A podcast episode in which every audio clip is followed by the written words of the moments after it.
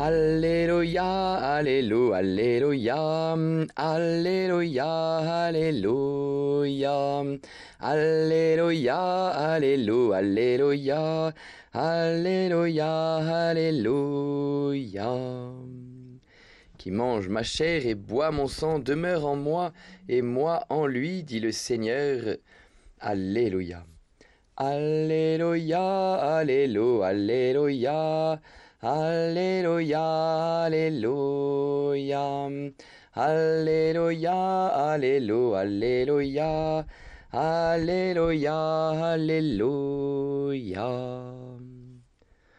Le Seigneur soit avec vous et avec votre esprit. Évangile de Jésus-Christ selon Saint Jean. Gloire à toi, Seigneur.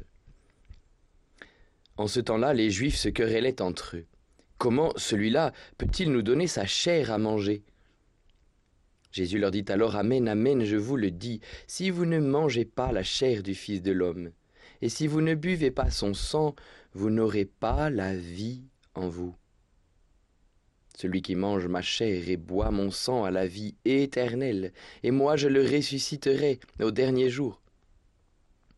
En effet, ma chair est la vraie nourriture, et mon sang est la vraie boisson. Celui qui mange ma chair et boit mon sang demeure en moi, et moi je demeure en lui. De même que le Père qui est vivant m'a envoyé, et que moi je vis par le Père, de même celui qui me mange lui aussi vivra par moi. Tel est le pain qui est descendu du ciel. Il n'est pas comme celui que les pères ont mangé. Eux, ils sont morts. Celui qui mange ce pain vivra éternellement. Voilà ce que Jésus a dit alors qu'il enseignait à la synagogue de Capharnaüm. Acclamons la parole de Dieu, louange à toi, Seigneur Jésus.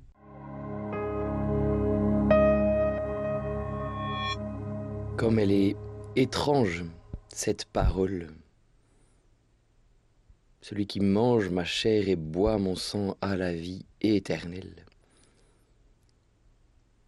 je pense d'abord aux, parents d'un petit enfant. Ils le prennent dans leurs bras et, puis, en, riant, ils lui disent euh, J'ai envie de te croquer.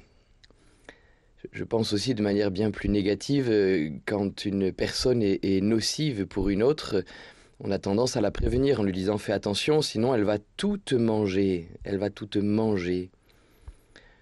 Je pense euh, que dans le, baiser amoureux, il peut y avoir aussi quelque chose de l'ordre de je, me nourris de toi, je me nourris de toi et je te nourris de moi.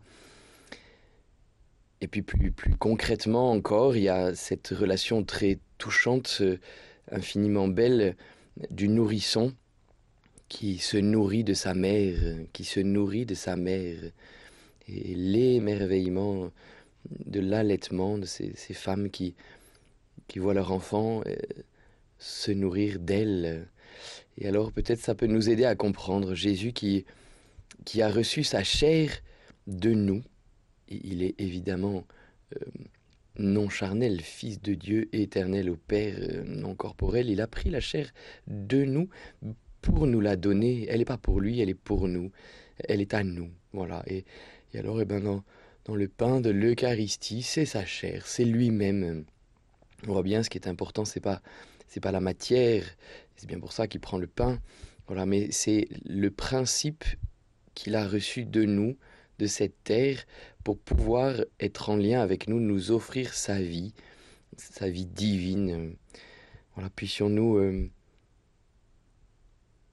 être des amoureux de Jésus avoir faim et soif de lui pour qu'il fasse grandir en nous sa propre vie. Bonne journée.